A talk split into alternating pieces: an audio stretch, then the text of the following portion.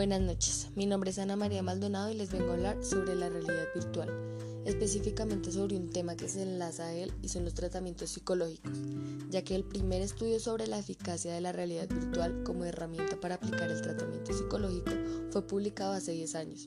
Se trataba de un caso de acrofobia. Desde entonces el campo de la terapia mediante realidad virtual ha progresado significativamente.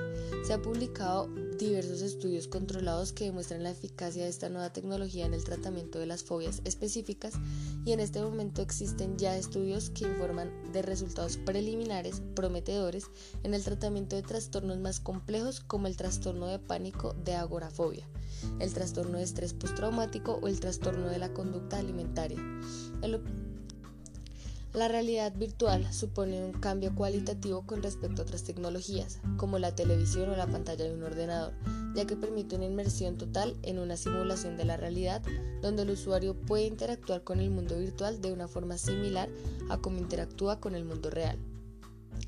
En el campo de la psicología clínica, la utilización de esta tecnología implica que podemos disponer de simulaciones de la realidad para llevar a cabo tratamientos psicológicos.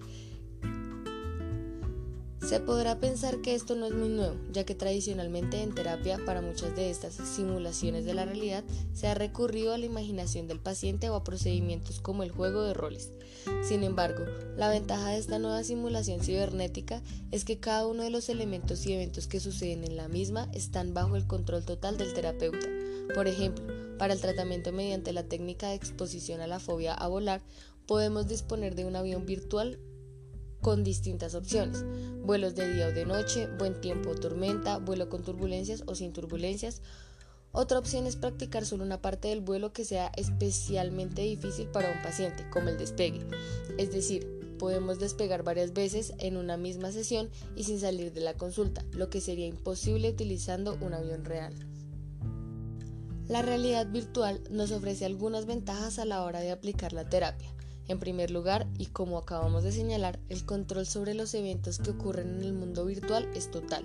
Por ello siempre podemos asegurar al paciente que solo ocurrirá lo que nosotros queramos que ocurra en ese mundo virtual. Esta característica puede potenciar la idea de la terapia como un ambiente protegido en el que el paciente puede explorar y experimentar sin que haya consecuencias directas, es decir, practicar las destrezas aprendidas en un ambiente protegido para poder aplicarlas después en el ambiente natural. Además, la realidad virtual permite la graduación de las dificultades en esa práctica, con un nivel de precisión que no permite la realidad.